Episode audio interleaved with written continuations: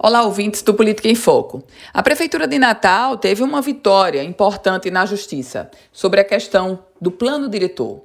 Após um breve período de interrupção, o processo de revisão do plano diretor de Natal vai poder continuar. O executivo da capital Potiguar conseguiu uma decisão no Tribunal de Justiça do Rio Grande do Norte, decisão proferida pela desembargadora Zeneide Bezerra. Essa decisão reforma uma determinação anterior proferida pela Sexta Vara da Fazenda Pública de Natal, que havia paralisado a revisão do plano diretor.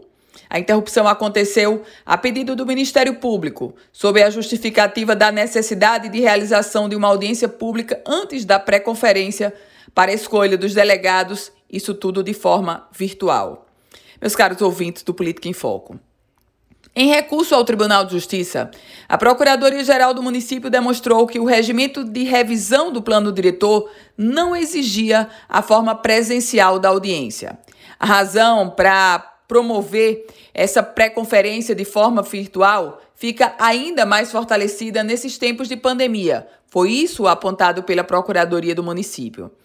O contexto agora é: a revisão do plano diretor segue o seu curso. Agora, se você me pergunta, sai esse ano? Muito pouco provável.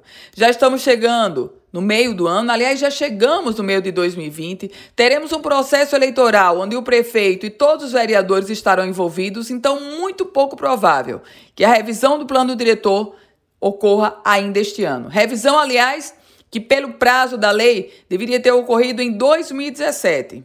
Já estamos com três anos de atraso.